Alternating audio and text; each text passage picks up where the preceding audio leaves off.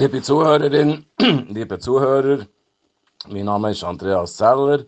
Ich bin pensionierter Pfarrer und ehemaliger Präsident vom Synodalrat von der reformierten Kirche Bernjura Solothurn. Ich lebe in Münzigen.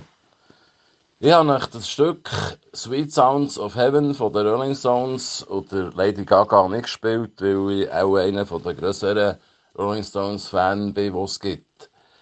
Ich habe euch das Stück angespielt, weil ich es grossartig finde, dass die alten Männer unserer verrückten Zeit mit Kriegen, Hungersnöten, Flüchtlingsströmen plötzlich mit der Religion kommen.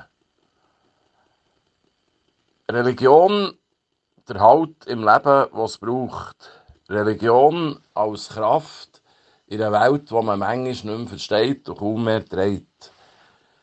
Ihr könnt das Stück einfach bei Google eingeben. Ihr könnt nachher auch den Text auf Deutsch abladen.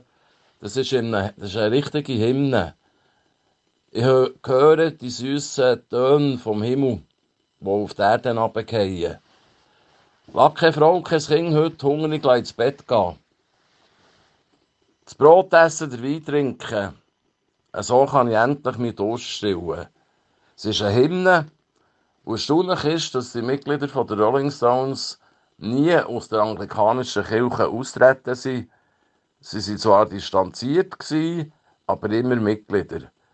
Und der Vater vom Sänger Mick Jagger ist ein engagiertes Kirchgemeinderatsmitglied und sehr fromm. Meine Schwiegermutter hat mir ein Bild aus einer spanischen Zeitschrift gebracht, wo einer den Rolling Stones Gitarristen, der Ron Wood, Engel malt. Auch da wieder die Religion als Halt in schwierigen Zeiten.